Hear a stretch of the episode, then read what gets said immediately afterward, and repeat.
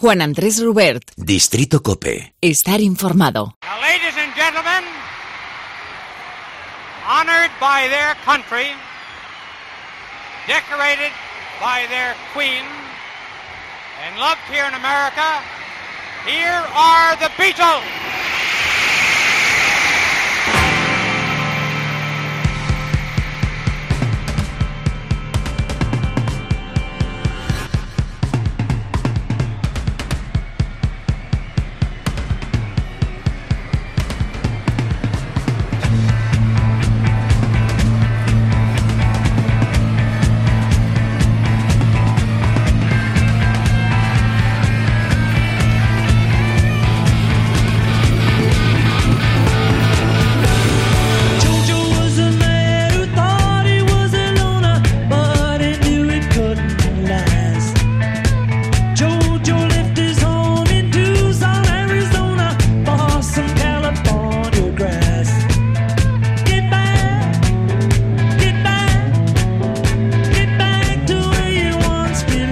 Viernes 10 de abril de 1970, portada del Daily Mirror. Un titular destaca por encima de todos los demás. Paul abandona los Beatles. Las noticias impactantes deben significar esto, el fin del grupo pop más famoso del Reino Unido, que ha sido idolatrado por millones de personas en todo el mundo durante casi 10 años.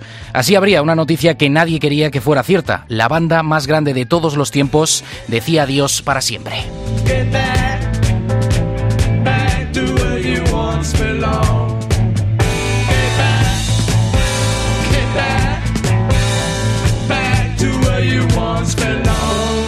Pero no fue algo que pasara de la noche a la mañana, fueron varios factores los que llevaron al grupo a separarse. Entre ellos se puede destacar su cada vez más creciente desarmonía como banda y sus diferencias artísticas. También el cierre de sus giras, sus presiones financieras, anímicas y legales ocurridas a partir de la muerte de su manager, Brian Epstein. En especial causó estragos en la mítica alianza entre John Lennon y Paul McCartney, quienes no pudieron mantener su relación profesional. Caso contrario al de Ringo Starr y George Harrison. McCartney dio a conocer públicamente la separación como parte del lanzamiento de su primer álbum en solitario. El grupo nunca se volvió a unir al completo.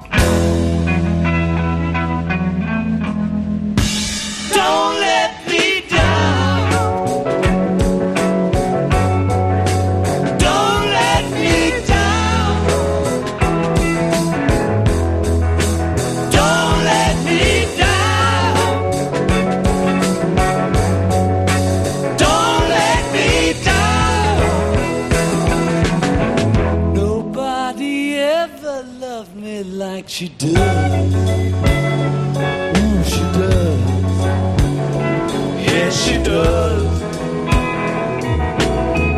And if somebody loved me like she does, ooh, she does. Yes, she does.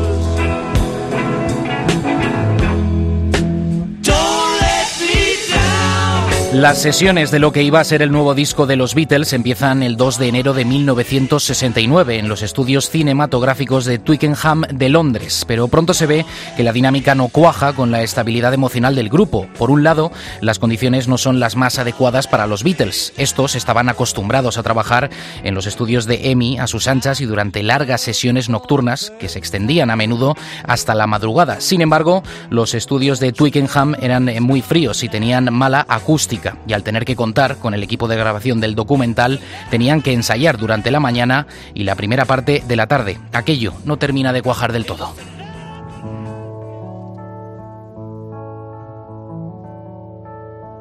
I've got a feeling, a feeling deep inside. Oh yeah. Oh yeah. I've got a feeling, a feeling I can't hide. Oh no. Oh no.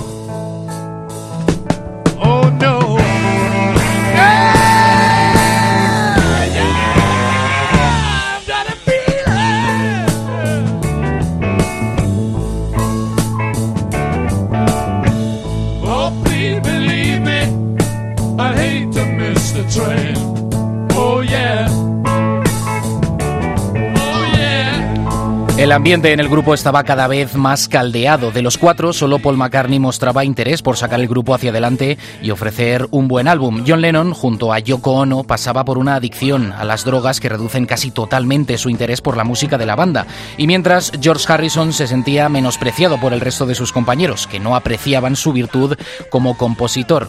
Y Ringo Starr tampoco se sentía importante, apenas contribuía a nivel de composición, pero era el batería de la mejor banda del mundo. Suficiente a pesar de todo este caldo de cultivo, los cuatro llegan a un acuerdo, además de grabar nuevo disco, ofrecer un último concierto antes de separarse.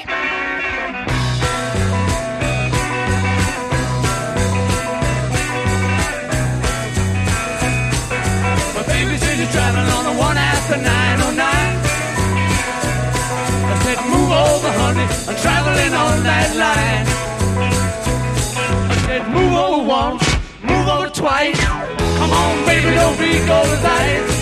Said you're traveling on the one after 909. I begged her not to go, and I begged her on my bended knee. You're only fooling around, only fooling around with me. I said, move over once, move over twice. Come on, baby, don't be cold as ice. Said you're traveling on the one after 909. La cuestión acerca de dónde, cuándo y cómo se iba a hacer el concierto se debate desde los primeros días de las sesiones. Después de barajar todo tipo de ideas, algunas descabelladas, se opta por una que satisface a todos.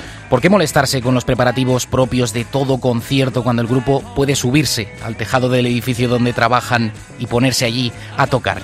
A la hora del almuerzo, el 30 de enero de 1969, los Beatles tocan el que era el primer concierto desde la gira americana de 1966 y el que sería, de forma definitiva, el último de su carrera.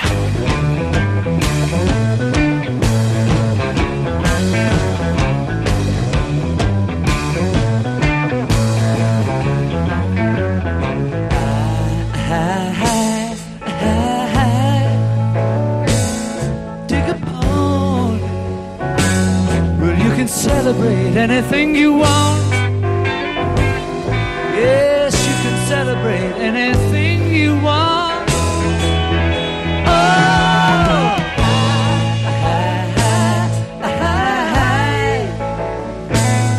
Do a road hard where you can penetrate any place you go. Yes, you can penetrate any place you go.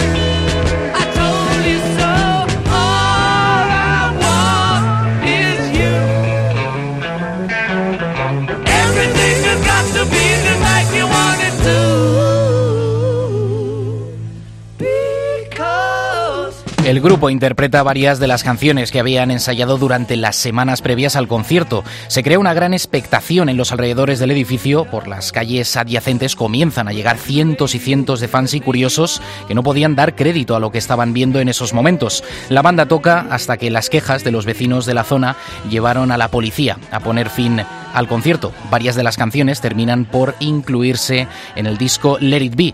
El concierto es recordado hasta nuestros días como una auténtica revolución en la historia de la música.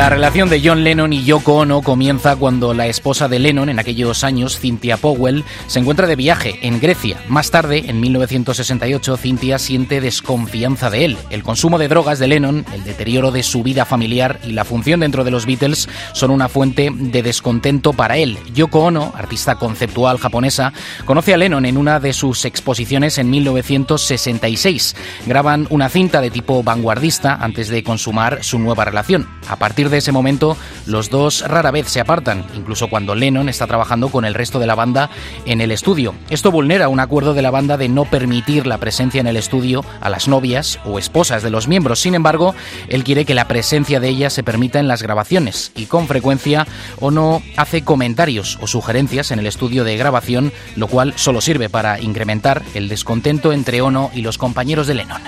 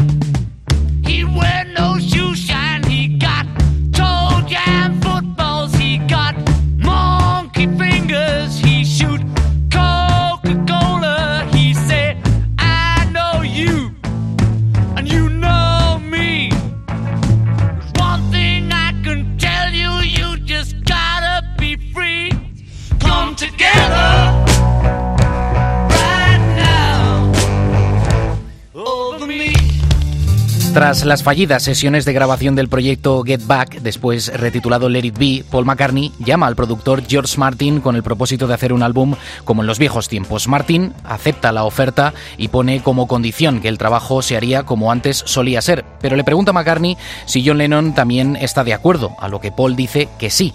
El ingeniero de sonido Geoff Emerick también accede a formar parte del nuevo proyecto. Comienzan a ponerse los cimientos del disco Abbey Road. I'd like to be under the sea in an octopus's garden in the shade. He'd let us in, knows where we've been in his octopus's garden in the shade.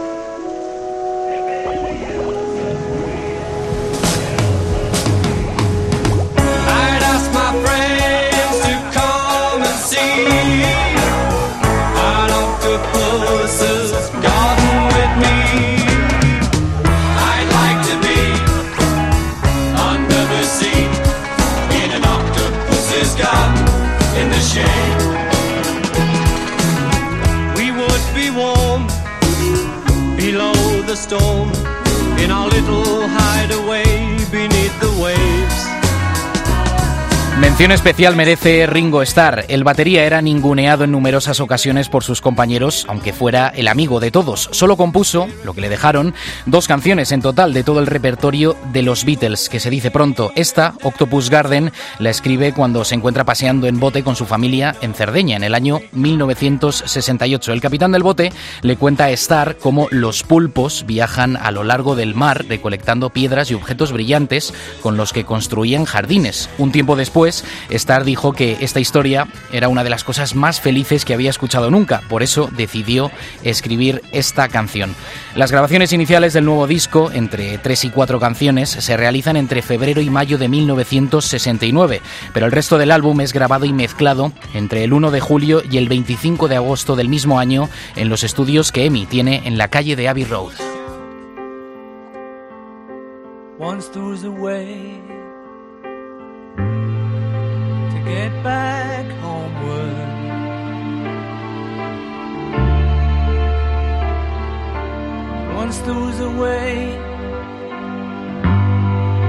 To get back home. Sleep, pretty darling, do not cry. And I will sing a lullaby.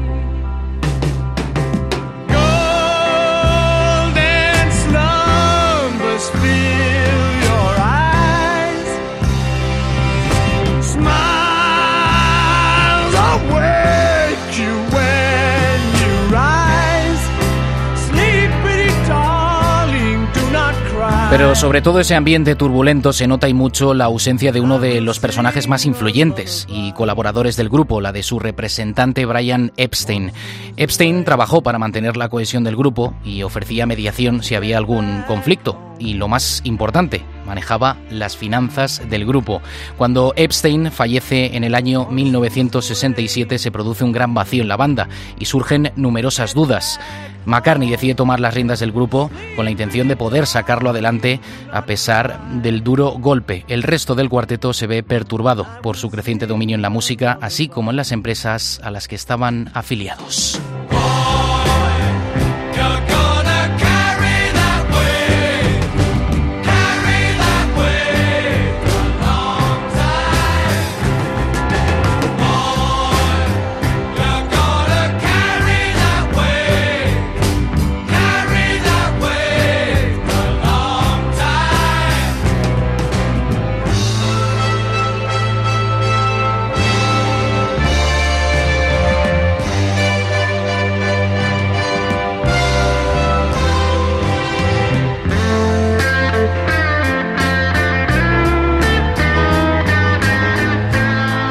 Lennon percibe los esfuerzos de McCartney como necesarios para la supervivencia de la banda. Sin embargo, cree que el deseo de McCartney para mantener la viabilidad de la banda surge de sus propias ideas acerca de comenzar una nueva carrera en solitario. McCartney mantiene la mayor dedicación al grupo posible, pero sus esfuerzos lo agotan tanto física como psicológicamente. La sombra de Epstein era demasiado alargada.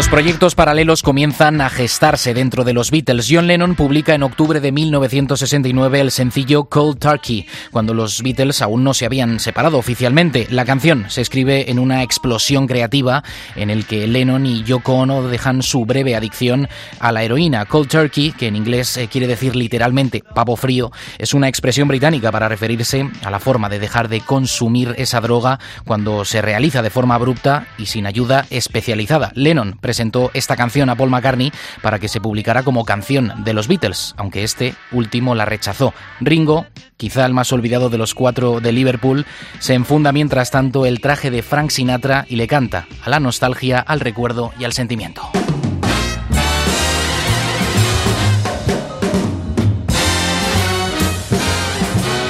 night and day. You are the one, only you beneath the moon and under the sun. Whether near to me or far, it's no matter, darling, where you are, I think of you. Night and day day and night. Why is it so that this longing for you follows wherever I go? In the roaring traffic's boom, in the silence of my lonely Sacaría un disco con versiones de clásicos de jazz que graba en los estudios de Apple durante los últimos meses de existencia del grupo. Compagina su trabajo como batería del grupo y de actor, y mientras la situación cada vez es más tensa dentro del grupo, aprovecha para inspirarse con la música y sentirse algo mejor.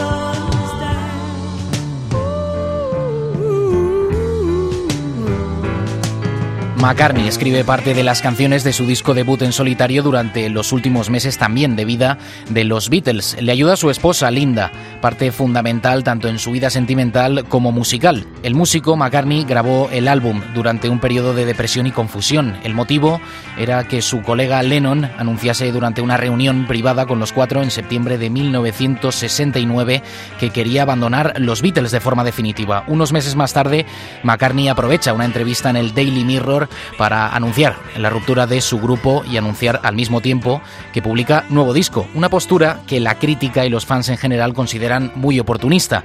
La forma en la que termina el grupo generó muy malas vibraciones.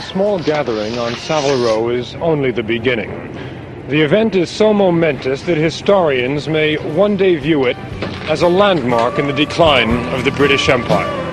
The Beatles are breaking up. It's funny how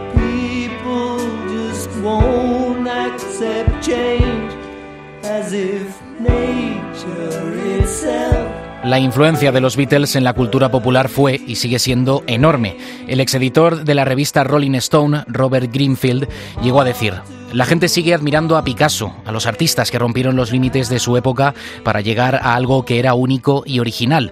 La manera en que se trabajó para la construcción de la música popular, nadie más será revolucionario más creativo y más distintivo como lo fueron los Beatles. Desde la década de 1920 los Estados Unidos habían dominado la cultura popular de entretenimiento en gran parte del mundo. Más tarde llegó el rock and roll, que surge por primera vez en Memphis, Tennessee. Se basaron los Beatles en esas raíces y no solo desencadenaron la invasión británica en los Estados Unidos, sino que se convirtieron en un fenómeno influyente a nivel mundial y durante un tiempo más bien breve. Las innovaciones musicales de los cuatro de Liverpool, así como su éxito comercial, han inspirado a músicos de todo el mundo, de todos los tiempos. Sí, llegó su fin en 1970. Todo tiene una fecha de caducidad, pero su música nos acompañará por siempre y para siempre.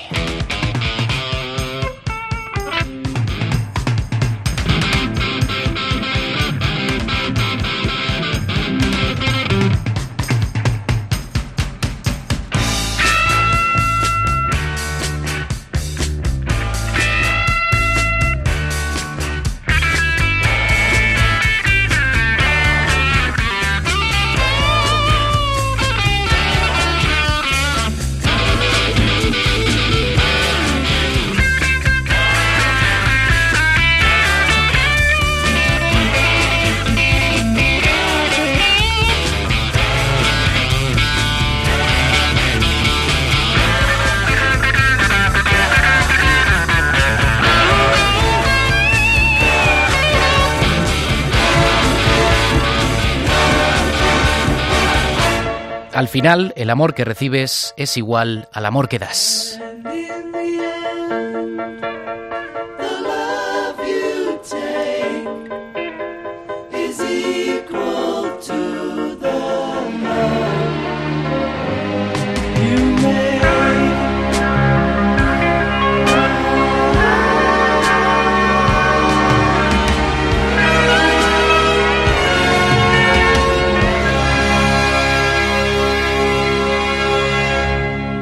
Juan Andrés Rubert. Distrito Cope. Estar informado.